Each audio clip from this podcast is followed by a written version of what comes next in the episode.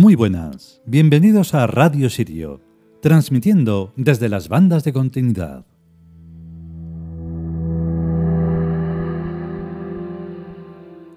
Hoy venimos con el libro de Renenet, el tercer capítulo, más o menos, tercera entrega, vaya. Violeta. Mm, Debo advertirlo porque es que, vamos, solo grabarlo me ha costado 13 minutos. Luego entre que se edita y tal serán menos, pero vamos, una barbaridad. No, no cunda el pánico, no pasa nada. Es un texto que supera todas las cosas que se hayan superado en alguna ocasión. Lo grabamos hace tiempo, pero es que ahora pues, pues hay un poquitito más de experiencia y mejor sonido, mejores herramientas, mejor saber eh, utilizar esas herramientas. Todo debe ir mejorando, aunque sea para, para que sí. Entonces, pues eh, no tengo nada más que añadir porque está todo ahí dentro. Con solo este capítulo se podría crear un universo maravilloso. Ya está creado, lo que pasa es que hay que acceder a él y solo lo podemos hacer pues los pocos que queremos, que solo se trata de eso, de querer, porque lo otro es solo seguir en la muerte. Venga, va, vamos a por él, que si no me voy a enrollar.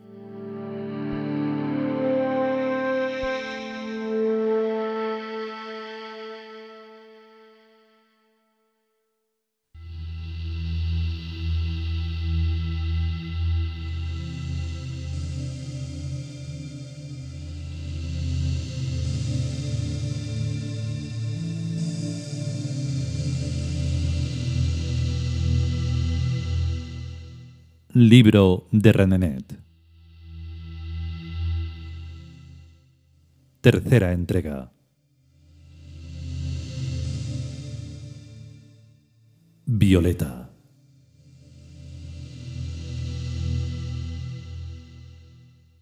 Vertical y ardientemente frío. Blandura imponderable besada en sueños. La propia voz suena remota. La alfombra mágica te lleva sobre nubes blancas. Truenos desvaídos. Un esfuerzo por descender a lo concreto contra el impulso ascensional del principio de Arquímedes. Un momento de contacto y enseguida la antigravedad. Arriba otra vez. Nada se realiza a plenitud vulgar dormido y despierto, solo otra sensibilidad inefable en otro mundo que curiosamente está también aquí. El olvido inmediato entre los dioses. De altísimo a altísimo, girando en órbitas exactas en torno al violeta. Los labios ajenos y propios revestidos de lejanías íntimas.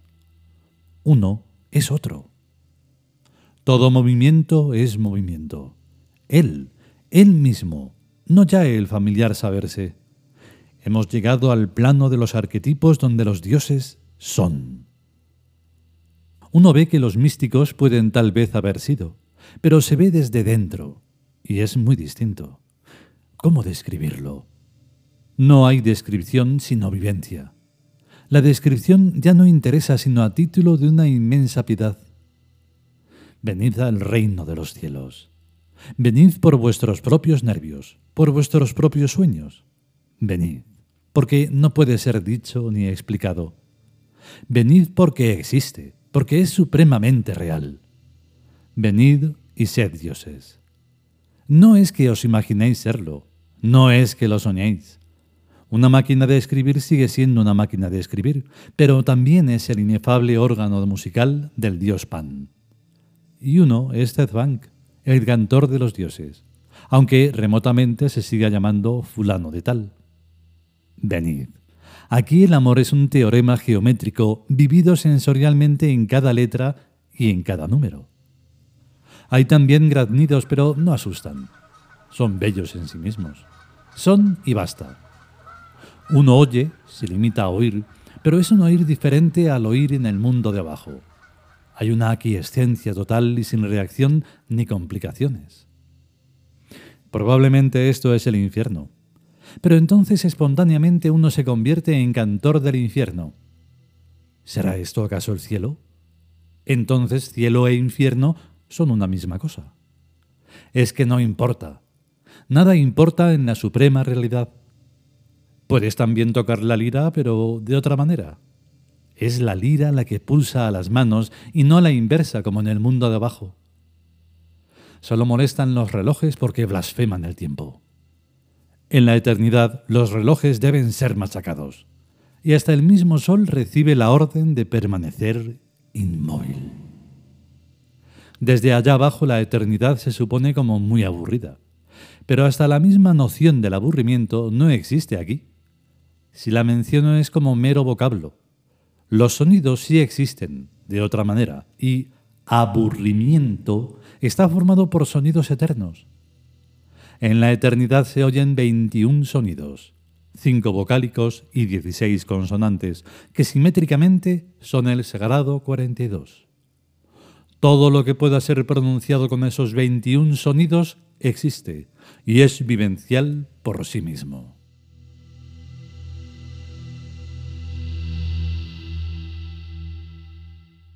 Hepta es el que pronuncia. Como las olas se deslizan sobre el mar inmóvil, los hombres hablan sin decir nada. Lo que hacen no es sonido sino movimiento. Por eso los dioses contemplan la muda tierra sin oír ni una sola oración. A los movimientos de los hombres responden con movimientos, los exactamente correspondientes pero el código de los hombres, siendo sonoro, no les permite entender. Los magos conocen la clave y hablan por gestos y entienden por signos. Los dioses danzan y comprenden perfectamente lo que dicen las danzas, y cualquier movimiento lo perciben como dánzico. Los dioses aman a los hombres y a todos los demás seres. Los aman como a teoremas, ellos los axiomas matemáticos. Los dioses aman sobremanera al antiguo Egipto, su creación más exacta, la más nítida y transparente, la mejor puerta de acceso al plano de la divinidad. Osiris vive, Amón establece, Tum posee. Cada dios hace su obra, y por ellos existe el universo. Cuando con los dioses pretende hacerse una simplificación, la desarmonía y el caos invaden el mundo, y hasta la divina alegría es considerada perversa y abominable la vida misma, y el mundo se convierte en un valle de lágrimas. Pero los dioses son inmortales y vuelven siempre, y con ellos el cielo desciende a la tierra. Totalmente triangular y simétrico el violeta flota ingrávido Encarnarse en algo es siempre un milagro. Puede hacerlo en la luz de un prisma, y aún así resulta incomprensible. A veces se encarna en una parcela de cielo levemente. ¿Te has fijado en los perfiles de un objeto cuando se independizan de su sustancia? Son ellos mismos, vivientes, personales, lanzados a una danza alucinante. Síguelos con el tacto de la yema de un dedo o con el tacto de la mirada. Sentirás su embriaguez y su vértigo. Levanta los ojos a cualquier parte y mira con absoluta inocencia. Estás descubriendo un mundo que ha estado siempre ahí, aunque nunca te dieras cuenta. Ese es en verdad el tercer signo. Ahí es donde espera Mut. Por razones de protocolo, incluso Amut, la victoriosa, la precede Renenet, la seductora, hasta que como transparencias se integran una en otra.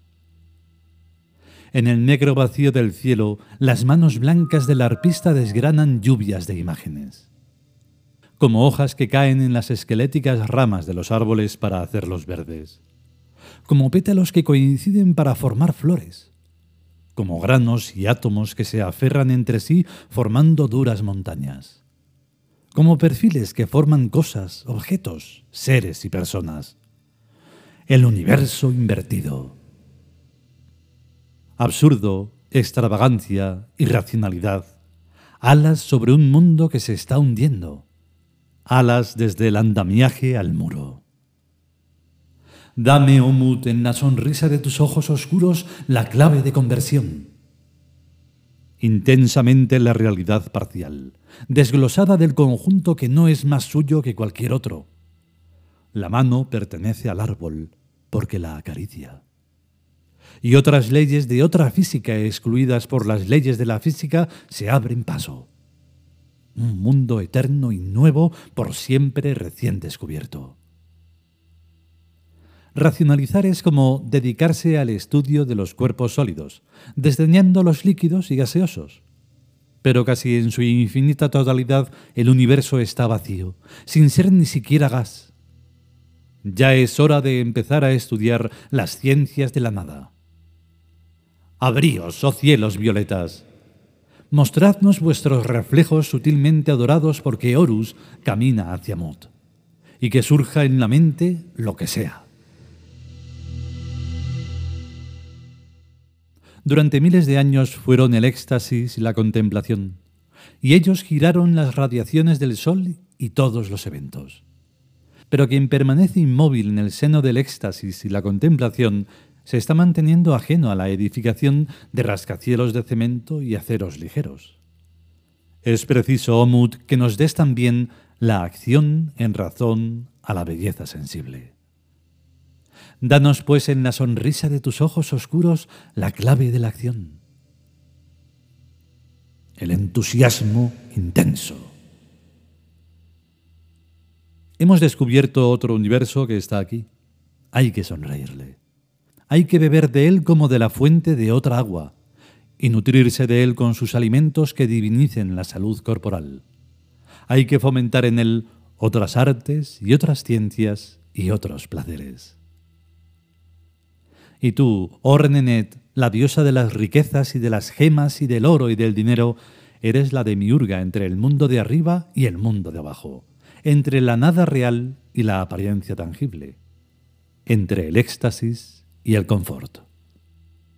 Oh Renenet, diosa egipcia, diosa tebana, belleza de Nut, contante y sonante, por el poder de los sortilegios que se lanzaron a tres mil años, canaliza aquellos imperativos por las bandas de posibilidad. Oh Renenet, desde abajo es absurdo, desde arriba es tecnología.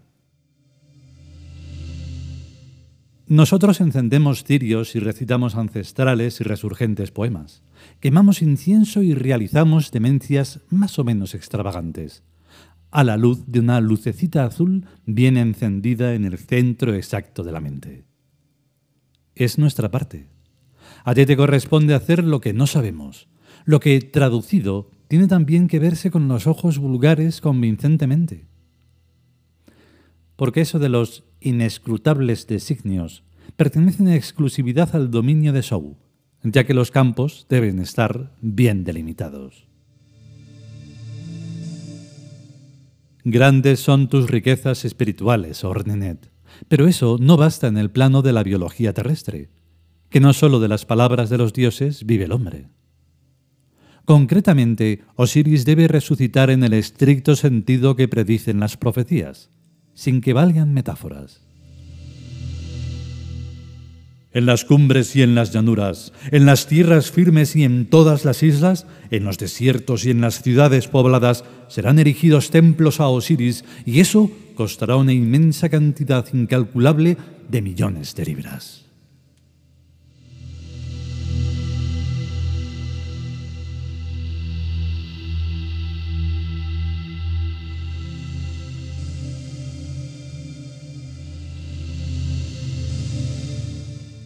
Y hasta aquí el capítulo de Renenet titulado Violeta.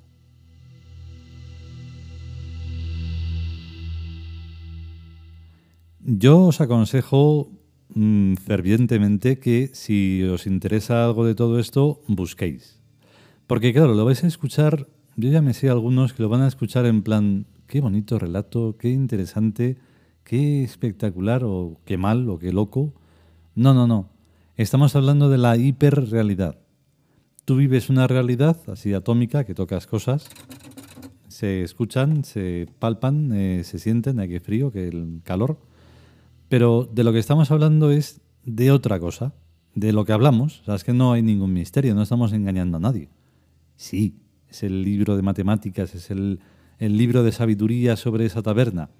Pero, jolín, hay que abrirlo, no, es, no hay que acercarse. Al otro no, no, al periódico no, no, ahí no hay nada. O sea, el libro de sabiduría. Pues nosotros lo estamos aquí mostrando como si tal cosa. Porque nunca hay que perder la esperanza, es lo último que se pierde. En fin, si podemos y sobre todo si queremos, volveremos con un nuevo capítulo de lo que sea, que ya no sé ni lo que va a ser. Cuando surja, surgirá. A estar bien. Hasta luego.